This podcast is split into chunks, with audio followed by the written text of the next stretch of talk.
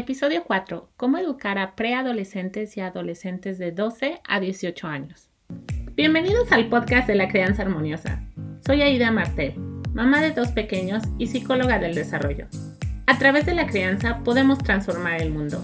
Acompáñame cada semana para ver esta transformación en nosotros mismos y disfrutar al máximo a nuestros pequeños. Hola familias, qué emoción de estar con ustedes de nuevo para hablar de la adolescencia. Este es uno de mis temas favoritos y últimamente he publicado contenido para familias con niños pequeñitos, pero la ventaja de esta filosofía y de esta metodología es que las técnicas aplican muy bien para cualquier edad el programa de crianza armoniosa es en base todo al vínculo. Y el vínculo se trabaja a toda edad con todos los seres humanos porque es la forma en que nuestro cerebro funciona, la forma en que evolutivamente nos hemos desarrollado es a través de esta conexión que desarrollamos con los otros. Así que este episodio es para todas mis amigas que tienen niños en la adolescencia, que son muchas, y que me dijeron, porfa, porfa, haz un episodio de la adolescencia que la verdad es que yo ya no reconozco a mi hijo. Es como que me lo han cambiado, no sé qué pasó. Entonces, bueno, pues para todas mis amigas y para toda la audiencia que tiene niños en la adolescencia y para aquellos que aún no entran a la adolescencia, para que se vayan preparando. Les quiero compartir tres pautas que yo encuentro que en mi trabajo directamente con adolescentes, acompañando a las familias, han cambiado totalmente la forma en que los papás interactúan con sus adolescentes. Creo que son algunas de las pautas más poderosas que como papás podemos utilizar en esta etapa a la que muchos le tenemos miedo y muchos si estamos en medio de ella decimos, oh Dios mío. si eran complicados cuando eran toddlers, esto es un nivel totalmente distinto. Yo recuerdo muy bien una, una de mis consultas con un adolescente, un adolescente de 14 años, que la llevaron a consulta porque sus papás estaban muy preocupados porque ella estaba segurísima que a los 14 años ella estaba listísima para tener relaciones sexuales con su novio. No solo para tener relaciones sexuales con su novio, sino también para irse a vivir con él y formar una familia. Entonces ya se imaginarán que tener una niña de 14 años, que uno los, las ve como niñas, em, diciendo eso, bueno, los papás no estaban preocupados, estaban preocupadísimos. Y tomó algunas sesiones, tomé algunas sesiones con ella, no, no, no fue necesario un trabajo muy largo. Recuerdo que la primera sesión fue validar lo que ella estaba diciendo. Les voy, les voy a platicar lo que hice en el trabajo con esta adolescente porque creo que mucho de la forma en que nos comunicamos con nuestros adolescentes nos pudiéramos beneficiar de esta forma de hacerlo. Una forma en donde no estamos sermoneando, donde no estamos siendo sarcásticos o usando la ironía, donde no estamos repitiéndoles miles de veces lo que tienen que hacer, donde no estamos juzgando, etiquetando. Es un espacio que generamos libre de preconcepciones de lo que es bueno o lo que es malo, donde le damos la oportunidad al adolescente de expresarse, de escucharse él mismo, al nosotros generar un espacio donde no hay, no hay ninguna forma en que estemos juzgando, simplemente estamos escuchando activamente, estamos validando la validación, el el validar a alguien es decir, te entiendo. Y muchos papás confundimos el validar con el, con el estar de acuerdo.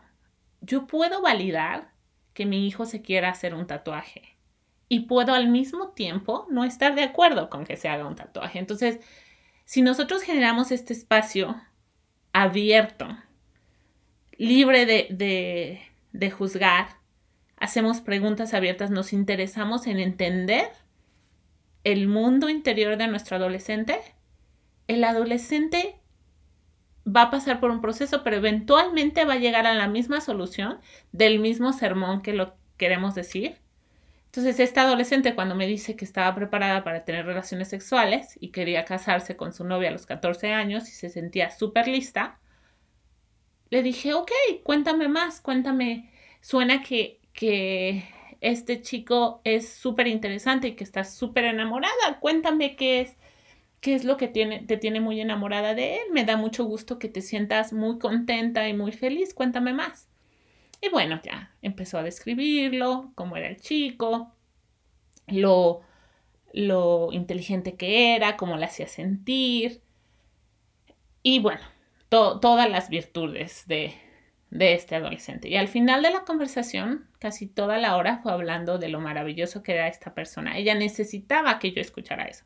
Y al final de la conversación me dijo, sí, y por eso es que estoy segura que ya estoy lista para tener intimidad con él y estoy lista para casarme. Yo le dije, puedo entender cómo un chico tan maravilloso y extraordinario, puedo entender cómo sientas que ya es el momento, puedo entenderlo, puedo entender que, que te sientas de esa forma porque suena que es un niño muy maravilloso y, suena que es la primera persona con el que tienes ese grado de conexión. Y de esa forma terminó la primera sesión. Si se dan cuenta, es una conversación abierta donde la mayoría del tiempo estuve escuchando, estuve validando, estuve mostrando empatía sobre el mensaje. La siguiente sesión, cuando ella llega a sesión, le dije, ok, ¿qué te parece si ahora exploramos esta idea de que estás preparada para casarte y para irte con tu novia a vivir y bla, bla? Entonces, me dijo, sí, está perfecto. Fíjate que desde la sesión pasada que platicamos, me puse a pensar que así como es un chico maravilloso y extraordinario, hay muchas cosas que siento que no estoy totalmente convencida porque me puse a pensar que pues aún estoy estudiando, eh, me puse a pensar que tendría que irme a vivir con su familia y que eso no sería tan favorable. Y entonces ella sola empezó a sacar todos los contras de esa decisión. De igual forma, escuché de manera activa y al final le dije, ok, entonces, ¿cuál es tu conclusión? ¿Qué es lo que te gustaría hacer? Y me dijo, creo que aún no es el momento, creo que me gustaría darme más espacio. Creo que me gustaría seguir seguir con él, pero me gustaría continuar mis estudios y llevar las cosas un poco más despacio. Listo. ¿Qué pasa cuando esa adolescente va con los papás y les cuenta que quiere tener relaciones con su novio y la reacción es totalmente de miedo, la reacción es totalmente clausurar esa idea, decir, estás loca, ¿cómo crees?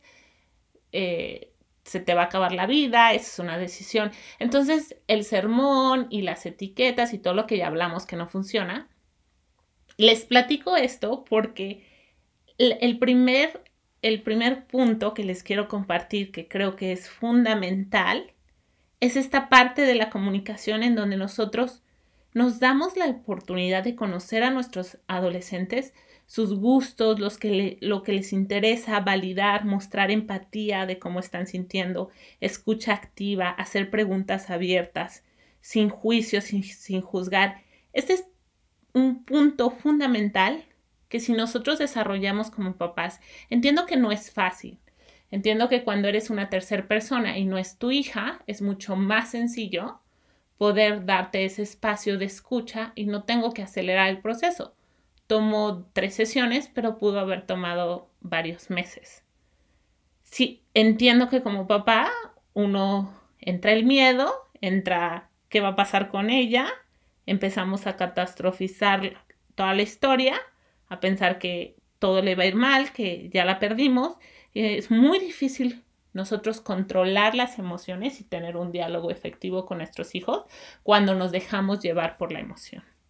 Entonces, si nosotros trabajamos en este punto de entenderlos, habrá cosas que a lo mejor no nos interesen, pero la forma en que ellos se sienten amados es a través de, de nuestra aceptación y, y también el entender qué es lo que les gusta, por qué les gusta, cuáles son los ideales que ellos tienen. Si nos damos la oportunidad de entrar en ese mundo, vamos a lograr una comunicación en un nivel totalmente diferente. Entre más hagamos ese trabajo, ellos más abiertos estarán a compartir ideas, porque tengo muchas familias que la línea siempre es, pues es que mi adolescente no quiere hablar de nada conmigo. Pero si nosotros recurrimos a los sermones, sarcasmo, ironía, obviamente ellos no van a querer recurrir a nosotros porque no es lo que quieren escuchar. Si lo hacemos de manera distinta y nos volvemos más activos en escuchar y hablamos menos, vamos a actuar como un espejo para ellos y lograr que ellos tomen sus propias decisiones a través de preguntas inteligentes que nosotros hagamos. Esa es la primera pauta. La segunda pauta que les quiero compartir es la importancia de distinguir entre las decisiones de ellos y nuestras decisiones.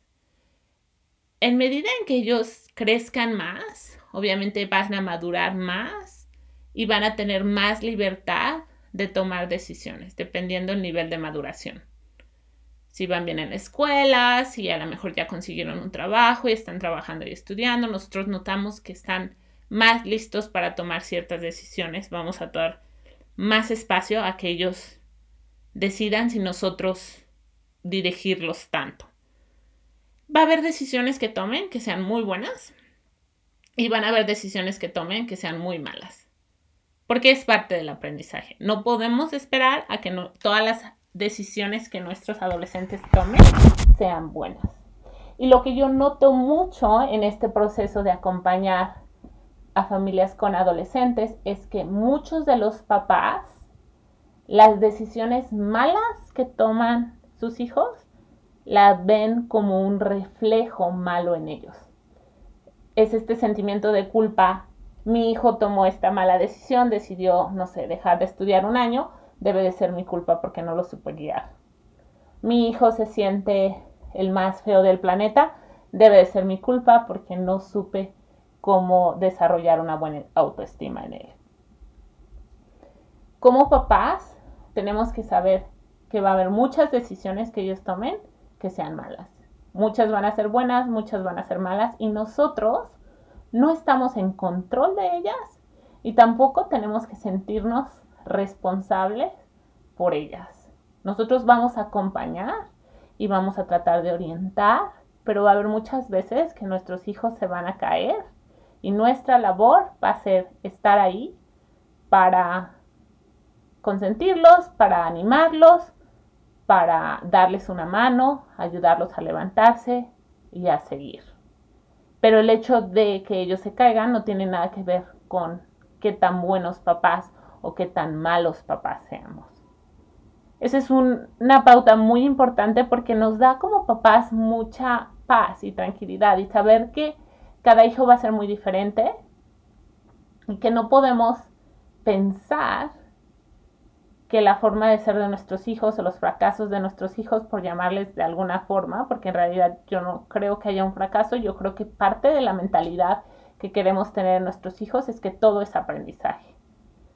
Las cosas que nos salen como nosotros queremos es parte de un aprendizaje, es parte de este concepto de una mentalidad de crecimiento donde cuantas más veces fallemos, muchas más oportunidades tenemos de aprender. Y la tercera pauta y última que quiero compartirles en este podcast es la condición que hay de retroceso naturalmente en la adolescencia. Pasa algo que se llama la poda sináptica, donde nuestros adolescentes literalmente pierden conexiones sinápticas.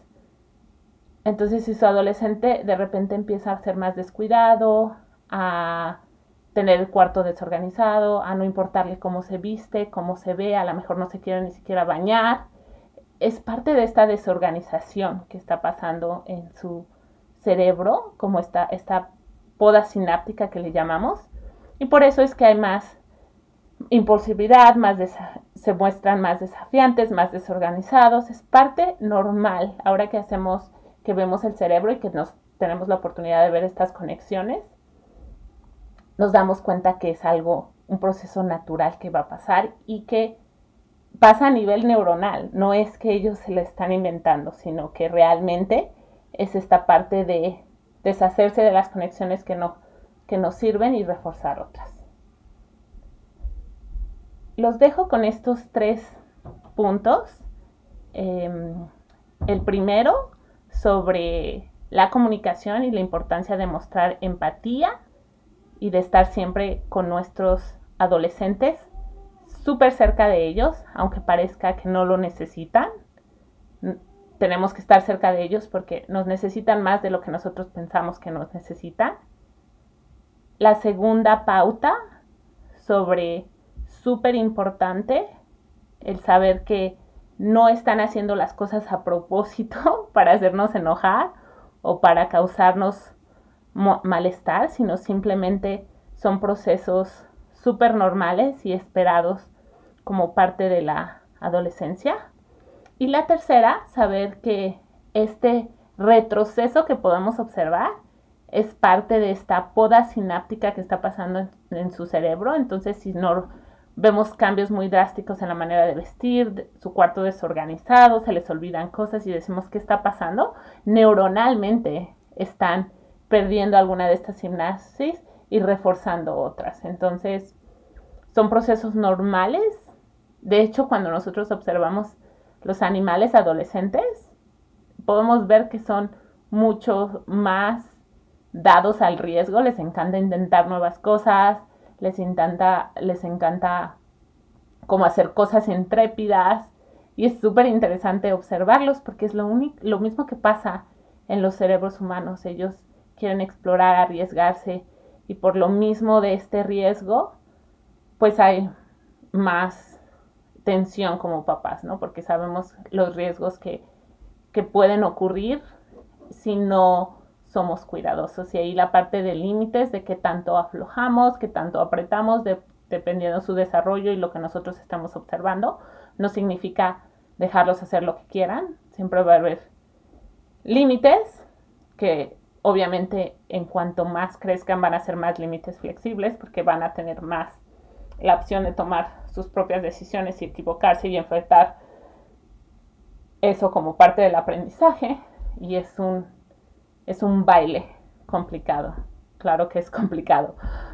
Em, pero también es una etapa súper bonita, una etapa donde nuestros adolescentes son súper creativos, muchísima colaboración, uno ve la maduración en las pláticas, en sus ideas, entonces es una etapa que que se puede disfrutar muchísimo si nos relajamos y sabemos que solo estamos en control de nosotros mismos y no podemos controlarlos a ellos, no podemos controlar a nadie. Esa es parte de la filosofía, no lo único que controlamos son nuestros pensamientos y nuestras emociones, pero de ahí en fuera el control en los otros no, no existe. Es un concepto que pensamos que existe, pero la realidad es que, no es así. Muchas gracias por haber escuchado este episodio. Como siempre, si les gustó, por favor, compártanlo. Gracias por sus reviews y gracias por seguirme en Instagram, Crianza Armoniosa. Nos vemos la siguiente semana. Si disfrutas del contenido de este podcast, estoy segura que te encantará mi masterclass, las tres claves para tener una crianza armoniosa.